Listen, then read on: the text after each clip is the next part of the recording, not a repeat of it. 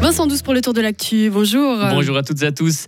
Le vicaire du diocèse sous enquête, Bernard Sonnet, l'adjoint direct de l'évêque Charles Morero. Les responsables du diocèse l'ont annoncé hier.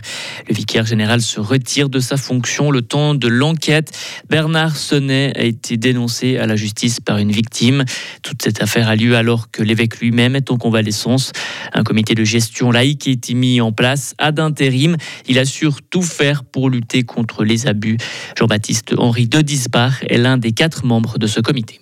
On sort d'une époque, et je ne parle pas d'il y a deux ans, hein, je parle d'il y a 30, 40 ans, où le cléricalisme était extrêmement fort. Quand un, enfant disait qu'il avait été, euh, ou sous-entendait même qu'il avait été abusé par un prêtre, tout son entourage lui disait Tu es un menteur, c'est pas possible, un prêtre est un saint homme, il n'a pas pu faire une chose pareille.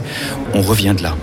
Et ce cléricalisme, le fait, de, pendant un temps, on mettait le droit canonique au-dessus du droit civil, c'est quelque chose qui n'est plus du tout acceptable. Et c'est pas parce qu'un prêtre a déjà même purgé une, peine civile qu'il doit simplement être remis en, circulation. C'est la responsabilité de l'Église. Il y a une dimension spirituelle qui met en place une situation d'autorité, de dépendance, et il faut être extrêmement vigilant sur ces choses-là. Le diocèse assure qu'il n'y a plus de nomination ni d'engagement d'agent pastoral sans une analyse détaillée de son dossier.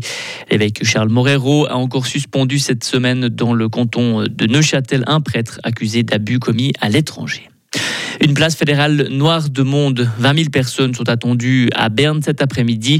Elles vont manifester pour le climat avec ce slogan Agir maintenant.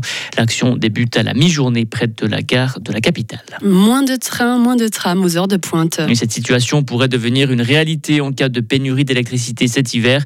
Le Conseil fédéral a mis en consultation hier un projet d'ordonnance en ce sens. Pour l'instant, les réservoirs de gaz européens sont bien remplis et les centrales électriques sont disponibles. Mais en cas de conditions météo difficiles, le gouvernement préfère prévoir des cas de pénurie.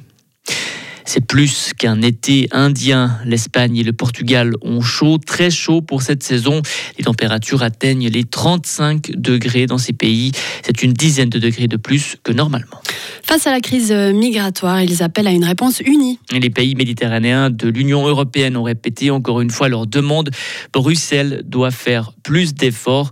La première ministre Giorgia Meloni, première ministre italienne, elle fait remarquer pendant ce sommet à Malte, elle veut limiter le rôle des organisations non gouvernementales. Rome ne veut plus accueillir des migrants sauvés par des ONG. 100 000 personnes ont fui la région du Nagorno-Karabakh, annonce faite hier par le gouvernement arménien.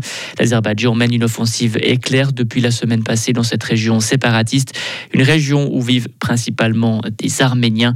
Jeudi, les séparatistes arméniens ont annoncé qu'ils dissoudraient la République autoproclamée en janvier prochain plus de soldats au Kosovo. L'OTAN se dit prête à renforcer ses effectifs dans cet État. Une réaction à une attaque menée dimanche au nord de cette ancienne province serbe. Plus de 500 hommes supplémentaires pourraient être déployés dans la région. Un Fribourg-Gotteron très serein et opportuniste. Les Dragons ont gagné hier soir à domicile 5 à 2 contre Zug. Une rencontre marquée par le doublé de Christophe Berchi et par le premier but de la saison de Julien Sprunger. Fribourg-Gotteron est deuxième au classement, juste derrière Zurich. Les Dragons vont en Emmental. Ce soir, ils affrontent les Langnau Tigers. Qui va succéder à Tadessé Abraham demain? Et vous serez nombreux à prendre le départ du Mora Fribourg pour les 17 km demain. Le Kenyan euh, Cornelius Kongongo, vainqueur de l'édition 2021, est cité comme euh, le favori. Chez les femmes, l'Éthiopienne Hélène Bekele a dû déclarer forfait à cause d'une douleur à la cheville. Et aujourd'hui, place au mini Mora Fribourg. Les plus jeunes prendront le départ dès 13h45. Et un mode rugby, enfin, la Nouvelle-Zélande ne laisse aucune chance à l'Italie. Les All Blacks ont battu l'Italie 96 à 17 hier soir. Avec cette victoire, la Nouvelle-Zélande fait un grand pas vers les quarts de finale du mondial. Merci beaucoup Vincent. Retour de l'actu à 9h.